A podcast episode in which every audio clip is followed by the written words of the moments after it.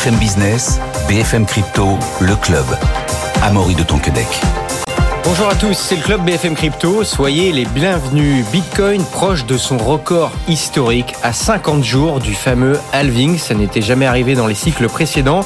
Assistons-nous à une anomalie cyclique Et puis, les stablecoins sont-ils menacés en Europe avec l'arrivée de MICA, Market in Crypto Asset, le règlement européen qui arrivera dans les mois qui viennent? On va voir ça dans quelques instants avec Louis Tellier, journaliste pour The Big Whale. Bonjour Louis. Et puis comment l'intelligence artificielle et la blockchain peuvent vous servir, vous épargnants? On en parle dans quelques instants avec Gaël Itier. Bonjour Gaël. Fondateur et SEO de Rain. Mais d'abord, point technique sur la situation. Le Bitcoin, après avoir culminé à 64 000 dollars hier soir, est aujourd'hui à un peu plus de quasiment 3, 63 000 dollars. Euh, on fait le point avec Alexandre Baradès, chef analyse chez IG, qui est en ligne avec nous. Bonjour Alexandre. Bonjour Maurice, bonjour à tous. Alexandre, pour l'instant, le Bitcoin résiste et est largement au-dessus des 62 000. On est aux portes des 63 d'ailleurs. Euh, à quoi il faut s'attendre techniquement, Alexandre? Ah, c'est une bonne question parce que d'un point de vue technique, il n'y a plus grand-chose en fait devant nous. Le, seul niveau important, euh, c'est le sommet historique, c'est la zone qui est légèrement en dessous de 70 000. Donc c'est ça le niveau technique supérieur. Euh, la question, c'est est-ce que c'est normal que l'on soit à quelques encablures dès maintenant, j'entends, hein, je ne dis pas dans, dans, dans 12 ou 18 mois, je dis dès maintenant, est-ce que c'est normal qu'on soit monté à des zones de 64 000, qu'on soit passé en 4 jours de 50 000 à 64 000 Si vous voulez, c'est la, c'est, la célérité du mouvement en quelques jours, moi, qui m'interpelle. Euh, parce que je sais qu'il ne faut pas tout le temps comparer Bitcoin à d'autres classes d'actifs. C'est une classe d'actifs et les cryptos en général qui ont leurs propres caractéristiques. Mais euh, par phase, on a quand même vu dans le passé, je ne vais pas faire trop long, que Bitcoin a quand même répondu à des cycles de liquidité 2020-2021, puis des cycles de durcissement monétaire 2022-2023, avec donc des conséquences marché qui étaient visibles, et pas seulement sur les cryptos, euh, sur les obligations, sur les actions, sur les devises, etc. Là, ce que l'on voit depuis quatre jours, je, dis bien seulement la partie de 50 000 à 64 000 qu'on a eu, euh, on n'a rien vu de, ne serait-ce que de, de, un tout petit peu ressemblant sur l'or, par exemple. L'or est resté complètement statique dans cette phase-là. Euh, les métaux en général, la même chose. Les taux n'ont pas beaucoup bougé durant cette période-là. Il y a pas eu d'ajustement sur les taux ou sur le dollar qui justifierait que l'on ait, vous voyez, un appétit féroce euh, pour, pour, pour, les cryptos. Euh, il n'y a pas eu de déclaration spéciale de banquiers centraux visant les baisses de taux à venir ou autres. Il y a pas un élément déclencheur où on se dit, tiens, sur plusieurs classes d'actifs, on voit pourquoi ça bouge comme ça. Donc là, c'est un mouvement uniquement euh, crypto et pas seulement Bitcoin, Ethereum et d'autres aussi altcoins, euh, altcoins qui ont, qui ont beaucoup réagi. Euh, la question des flux, je l'entends bien. La question des flux Bitcoin, des, des flux sur ETF, je l'entends bien aussi. simplement, il y a une partie, selon moi, qui est un peu surjouée actuellement et que j'attribue, peut-être que je me trompe, hein, à un aspect un peu spéculatif depuis 4-5 jours. Autant le rallye qu'on avait de, la zone des 20 000 à, à, la zone des 50 000, c'est quelque chose qu'on défendait avec des arguments. Euh, nous, hein, en disant, voilà, la question des ETF, la question de la baisse de l'inflation, des temps des taux, euh, et puis valeur refuge après les événements au Proche-Orient, il y avait tous les moteurs qu'il fallait pour aller à 50 000. C'était notre objectif initial. En revanche, moi, je plaide pour un peu de consolidation autour de 50 000 par rapport à ces questions d'ordre monétaire, vitesse d'ajustement des taux, etc. Et voir un actif qui, ou une classe d'actifs qui toute seule réagit, euh, et sachant qu'encore une fois, si on parlait que des flux ETF sur Bitcoin, pourquoi à ce moment les altcoins réagissent aussi, alors qu'il n'y a pas d'ETF là-dessus. Ah, donc, il y a un aspect comme ça un peu sectoriel très puissant euh, et sur lequel moi j'ai peu d'arguments. Et si on parle des flux, encore une fois, les flux, quand le marché a acheté Bitcoin en novembre ou décembre, c'était en prévision d'un accord de la SEC par rapport aux ETF. Donc on prévoyait déjà ces flux, on parlait déjà de tout ça, de, l'intégration des ETF Bitcoin dans les plans d'épargne américains ou autres. Donc pour moi, il y a quelque chose d'un petit qui va un peu trop vite. Voilà, je trouve qu'il n'y a, a pas de, de, ressort. Et encore une fois, je viens d'argumenter sur les flux. Hein. Si c'est une question de flux, c'est des choses qui ont déjà été anticipées et jouées pendant 3-4 mois. On n'a pas attendu que ces flux arrivent. C'était la prévision faite que quand la SEC allait valider, déjà de 3 mois avant, on jouait l'aspect flux en amont. Donc, moi, je, serais, je, je pense qu'il y a un risque, euh, voilà, on verra si je me trompe ou pas, il y a un risque qu'on revoie les 50 000. Moi, je pense que ce serait plutôt sain qu'on n'aille pas à 60 000, 110 000 et qu'on accélère, même si tout le monde et tous ceux qui détiennent des bitcoins ont envie que ça aille toujours plus haut, plus vite. Mm. Mais d'un point de vue l'aspect sain du marché, euh, pour pas qu'il y ait de bulles, d'exagération, je pense qu'il faudrait qu'on fasse des pauses. Euh, après ce shoot à plus de 60 000, moi, je le verrais bien de manière saine retomber vers les 50, pas forcément beaucoup plus bas, mais dans la zone des 50. Voilà, et ça, je trouve que ça correspondrait plus à l'ambiance que l'on a, monétaire, taux, ajustement des bilans. Pour vous donc, Alexandre, par rapport au contexte, vous appelez un peu de sagesse et un, retour en arrière serait sain. Mais si, si, quel est le, en fait, le, le, pour finir rapidement, le prochain niveau technique à la hausse à surveiller, c'est tout simplement le, le record historique, les quasi 69 000 dollars? Oui, il y a quasiment rien d'autre. Il y a, a pas vraiment de palier après intermédiaire. Il n'y a pas de niveau ancien qui pourrait faire office de, résistance particulière. Donc oui, le, niveau de, de au-dessus de nos têtes plus proche, c'est le sommet historique.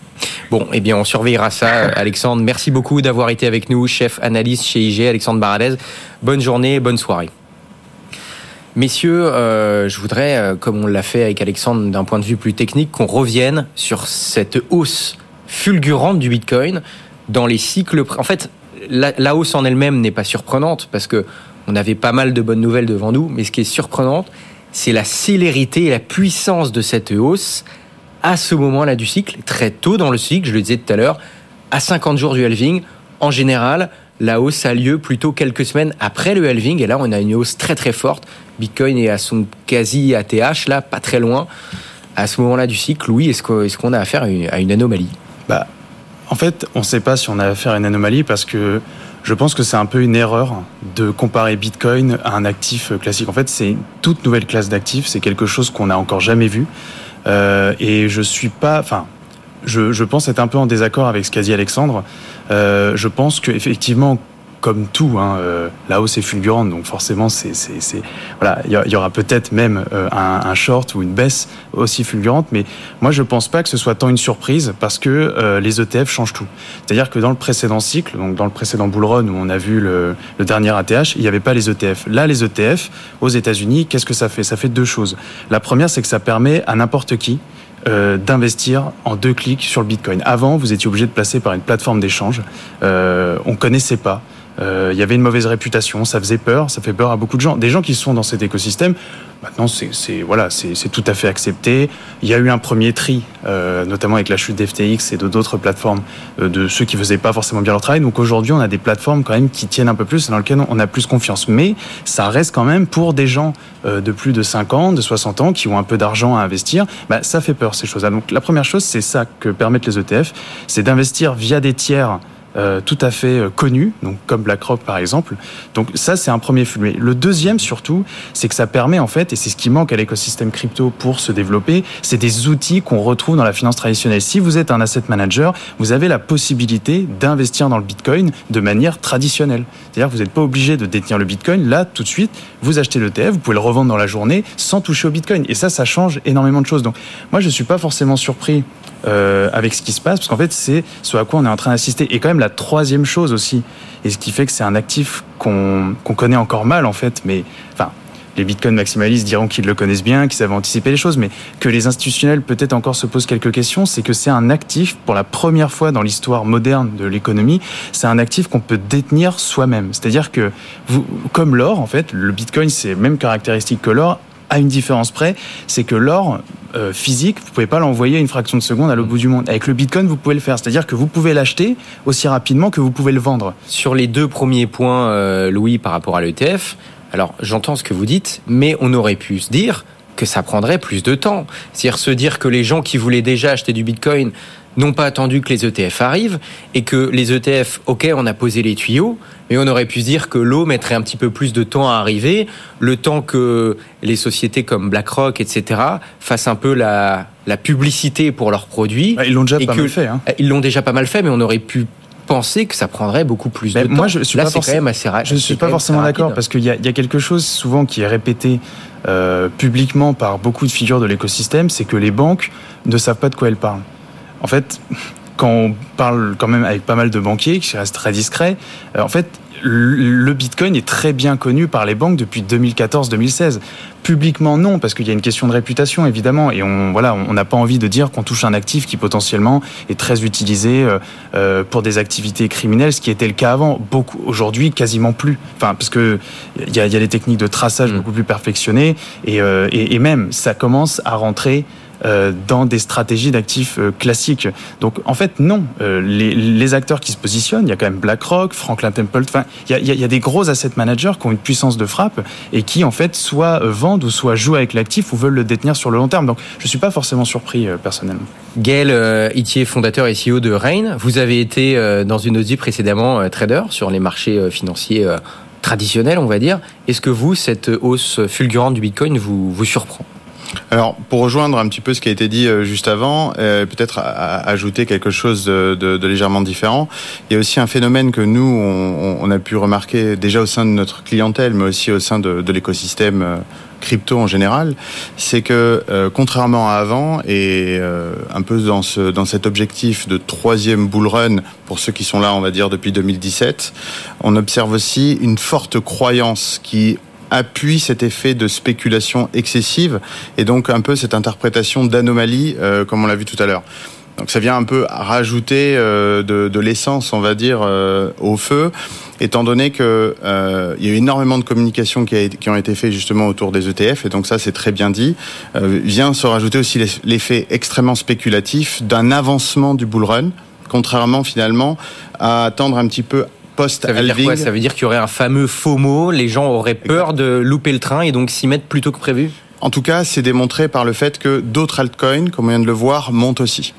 Donc c'est certainement voilà, c'est certainement ça la, la, la, démonstration la plus la plus honnête. Et, on voit Louis qu'effectivement Ethereum est en train de rattraper son retard entre guillemets. D'autres altcoins commencent à avoir des performances intéressantes assez proche de la hausse du Bitcoin, alors qu'en général, ça prend un peu plus de temps, ce qu'on appelle euh, communément la alt season, c'est-à-dire les, les, les, le, le, marché des altcoins qui se, qui se valorise en général, mm. ça intervient plus tard.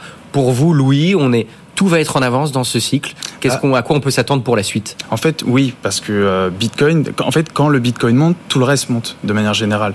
Pourquoi? Parce que le Bitcoin, si vous voulez, ça donne confiance. Parce que les, quand les, les, médias traditionnels parlent des cryptos, parlent de la blockchain, ils parlent de Bitcoin. Et si vous vous êtes euh, euh un particulier, si Bitcoin va bien, vous vous dites ah bah non, c'est pas un scam, je peux investir, je vais tenter ma chance. Vous savez qu'il y a de plus en plus aussi de gens euh, qui pensent que c'est très difficile de faire des multiples avec Bitcoin, donc qui ne détiennent pas de Bitcoin. Donc ils se disent quand Bitcoin monte, je vais directement passer sur Ether ou sur d'autres euh, ou sur d'autres altcoins. Pour Ether, et ce pourquoi effectivement on va peut-être être en avance par rapport aux deux, enfin peut-être trois précédents bullrun euh, qu'on a vus, c'est qu'en fait effectivement euh, Ethereum va commencer à être pricé, c'est-à-dire que le but du un, marché il, il anticipe c'est-à-dire que quand vous avez un événement, vous allez essayer de parier avant les autres pour avoir raison avant les autres, time to market, et justement faire plus de profit que les autres. Et c'est ce qui se passe avec Ethereum. C'est ce qui s'est passé aussi un peu avec Bitcoin. Le fameux buy the rumor, sell the news. Euh.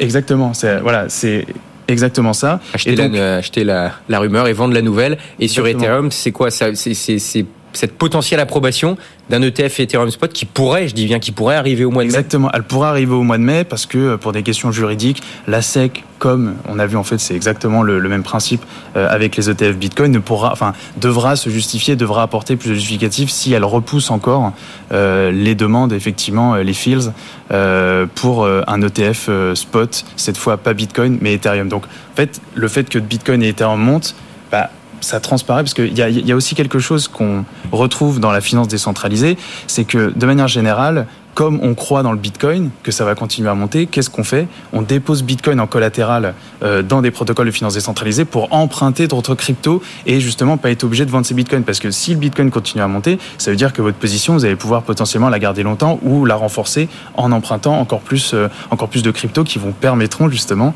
euh, d'acheter ou en tout cas d'emprunter des stablecoins pour aller basculer sur d'autres altcoins dans la DeFi. Donc, si vous voulez, c'est un petit peu cette bascule aussi qu'on est aussi en train de voir et qui fait que les altcoins montent en même temps que le Bitcoin. C'est ce qu'on appelle un bull run. En fait, c'est un petit peu un, un, effet de réseau qui se, qui se diffuse à tout le marché. Donc pour vous, Louis, ça y est, on y est dans le fameux bull run. Oui, oui, là, bull run, je parle pas que de Bitcoin parce qu'on parlait de Bitcoin qui était, qui était très en avance, mais je parle de, de tout le marché là. Bah, si vous regardez depuis octobre, vous prenez quasiment, euh, enfin, dans le top 100, je sais pas, ou même 200, je sais pas, vous regardez toutes les cryptos, il n'y en a pas une, peut-être, faut la trouver, qui a pas fait moins de plus, enfin, qui a pas fait au moins 20% de hausse, 10, 15, 20%. Donc en fait, effectivement, souvent, euh, on dit dans un, dans, dans un bull run que l'important, c'est juste d'acheter parce que tout monte. Bon, évidemment, c'est pas forcément le cas, faut pas acheter n'importe quoi.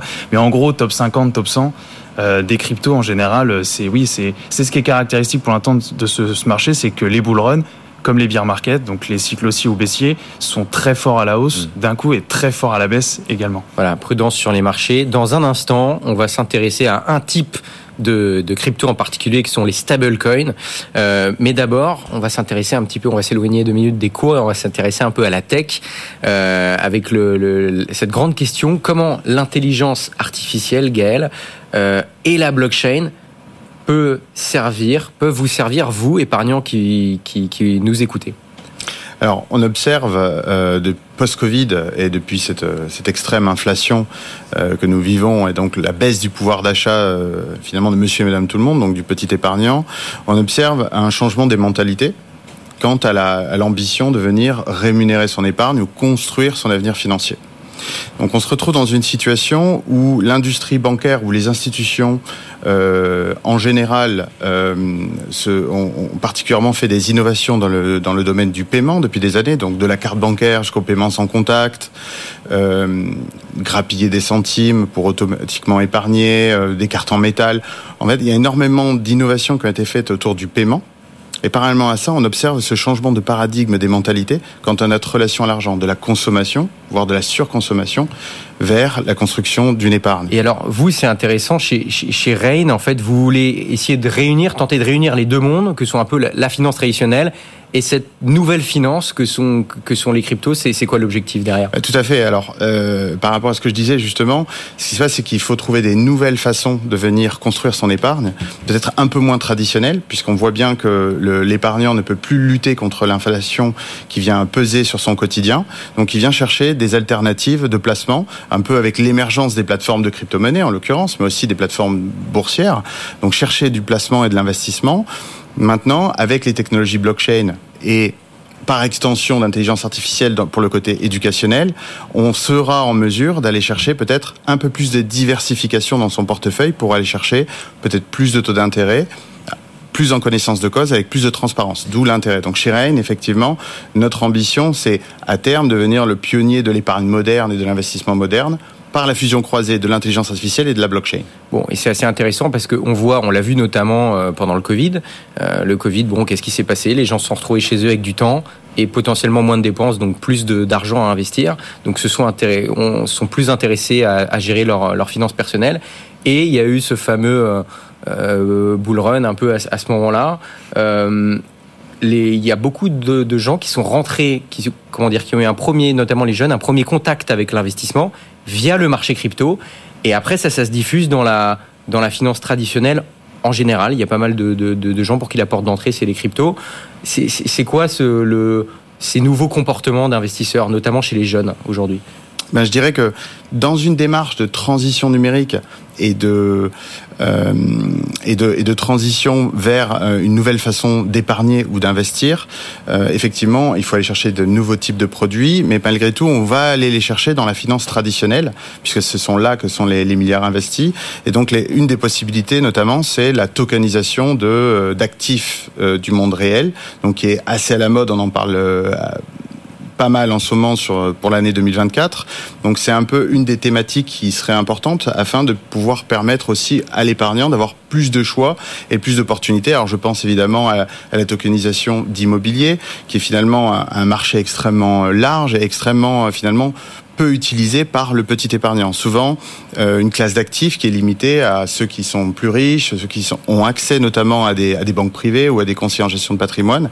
Donc l'utilisation de la blockchain dans ce cas-là, notamment par la tokenisation, va permettre de pouvoir donner plus d'accessibilité de fractionner aussi l'investissement pour toutes les bourses finalement et de donner aussi potentiellement de la liquidité sur des produits qui ne le sont pas. Donc on parlait de l'immobilier, c'est pas nécessairement liquide, mais c'est un produit d'investissement assez solide mmh. que, que, les Français ou on va dire les Européens par extension euh, apprécient énormément. Mais on pourrait imaginer aussi les énergies renouvelables ou l'art. Donc il y a énormément de possibilités par la blockchain et notamment en particulier par la tokenisation de d'actifs réels afin d'avoir plus d'opportunités de placement dans un avenir proche. Là, c'est un cas où effectivement on utilise la technologie blockchain pour rendre plus accessible certains euh, actifs, on va dire, euh, réels. Louis, on a vraiment aujourd'hui, on a un peu de finance. On a à la fois la finance traditionnelle et cette nouvelle finance un peu incarnée par tout ce qui est crypto, blockchain. Pour vous, c'est plutôt la finance traditionnelle qui fait le pas vers, vers, la, vers la nouvelle finance ou alors cette nouvelle finance qui, euh, comment dire, s'inspire de la finance traditionnelle? Ou les deux? Ah, C'est un peu des deux. Euh, c'est en fait, c'est là, on va rentrer dans quelque chose d'intéressant Enfin, que certains qui ont tenté d'anticiper un peu ce qui allait se passer appellent l'hybridation entre les deux modèles.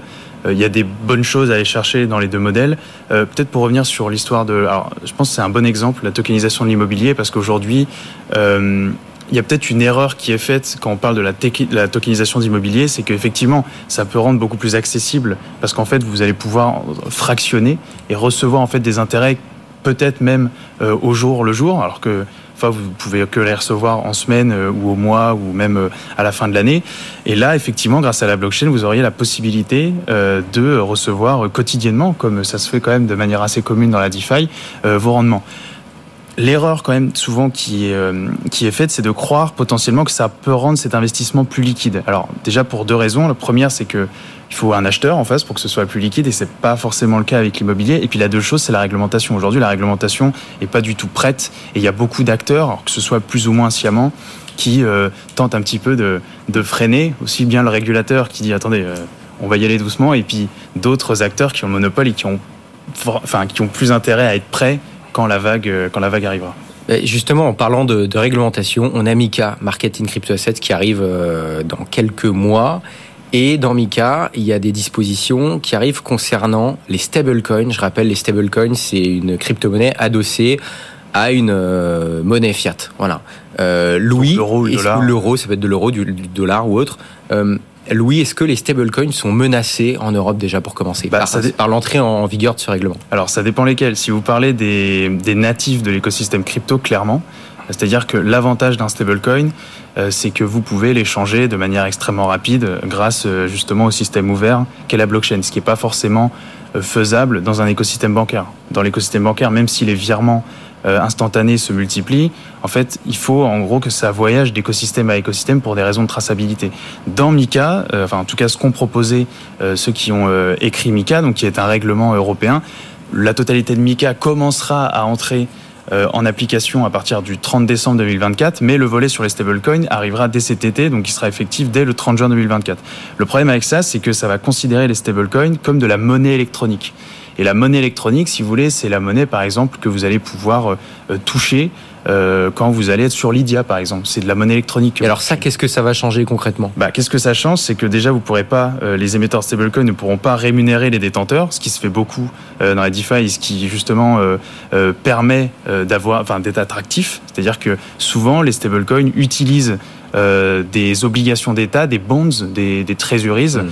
euh, justement dans leurs réserves pour gagner de l'argent et parfois le redistribuer en partie à leurs utilisateurs. Ça, ce sera plus possible. La deuxième chose, c'est que l'utilisation de la monnaie électronique est extrêmement limitée. C'est, je crois, à peu près euh, quelques milliers d'euros par an même un particulier qui a l'habitude, qui a un petit peu d'argent et qui joue, qui joue en crypto, il explose ses plafonds assez rapidement. Donc ça, c'est un autre problème. Puis la troisième problématique, c'est que la monnaie électronique, c'est un moyen de paiement. Et quand vous payez dans l'Union européenne, vous pouvez potentiellement être obligé d'avoir une autre licence pour proposer les stablecoins, donc pour les plateformes d'échange. Et cette euh, licence, en fait, c'est la, euh, la, disposition sur les moyens de paiement. Donc vous devez être PSP, c'est-à-dire habilité à proposer ces moyens de paiement. Et ça, typiquement, ça pourrait avantager les banques traditionnelles ah bah, par rapport aux acteurs crypto déjà en place? Oui, complètement, parce que il faut pour pour pouvoir émettre un stablecoin, faut euh, enfin en gros il faut deux licences pour simplifier. Il faut euh, donc la licence EME, e, établissement de monnaie électronique, donc pour émettre de la monnaie électronique, et la deuxième c'est en gros établissement de crédit. Et qui est-ce qui est établissement de crédit dans la plupart des cas? C'est les banques. Donc les banques en fait ont beaucoup moins de soucis. Déjà d'une part parce qu'elles ont l'habitude de traiter avec le régulateur, elles savent un petit peu euh, ce qui se passe. Qu'est-ce qu'il faut faire Préparer les dossiers, avoir plus de moyens. Et surtout, en fait, elle serait absolument pas gênée de lancer des stablecoins qu'on pourrait euh, appeler euh, en, évoluant en réseau limité. C'est-à-dire que la crainte du régulateur, une nouvelle fois, c'est la traçabilité. C'est-à-dire que, en gros, vous avez plein de stablecoins du marché qui peuvent d'une part fractionner le marché. Vous avez plein d'acteurs nouveaux différents qui vont émettre un stablecoin. Et ensuite, comment est-ce qu'on fait pour tracer cet argent? Ça, c'est un gros souci. Donc, ce que peuvent faire les banques, par exemple, c'est lancer leur propre stablecoin qui, en gros, serait utilisable par nous tous sur le plateau, mais au moyen d'un KYC et vous pourriez pas l'envoyer, par exemple, à n'importe qui. Ou alors, ou alors, effectivement, ce serait de la monnaie électronique et ça pourrait voyager, mais avec des, des restrictions euh, très importantes. Bon, là, dans ce cas-là, c'est plutôt la finance traditionnelle qui est en train de s'emparer euh, du. Bah, pas forcément. Pas, pas forcément, parce que c'est peut-être aussi la fin du régime de monnaie électronique parce que si on parie sur le fait que la blockchain c'est l'avenir du système financier, bah, les régulateurs ont tout intérêt à ce que en fait euh, la monnaie électronique s'habitue à euh, comment dire au système stablecoin. Et d'ailleurs, euh, ça c'est une information qu'on a révélée donc ce matin euh, chez The Big Well il y a une lettre qui a été envoyée à l'ensemble des autorités européennes compétentes justement pour demander des clarifications parce que forcément quand vous êtes établissement électronique et qu'il y a des privilèges qui sont accordés au stablecoin vous n'allez pas forcément être content donc c'est peut-être en fait avec euh, le règlement la fin euh, du régime de monnaie électronique tel qu'on le connaît. Euh, c'est la fin de cette émission. Gaël Itier, euh, vous en êtes où Rain, ça fait deux ans que l'application est sortie, c'est ça? Combien de téléchargements et d'utilisateurs à, à, ce stade? Eh bien, 350 000 téléchargements, donc on est, on est très fiers. Ça fait euh, à peine deux ans qu'elle qu est lancée. Voilà, on, on, est dans un, dans un beau cycle haussier. On, on, est très heureux. Puis on est made in France, on a une soixantaine de, de collaborateurs. Donc, euh, on est très fiers de nous et on va dans cette lignée. Made in France, c'est important ça. Merci oui. beaucoup d'avoir été avec nous, Gaël Itier, fondateur et CEO de Rain Finance.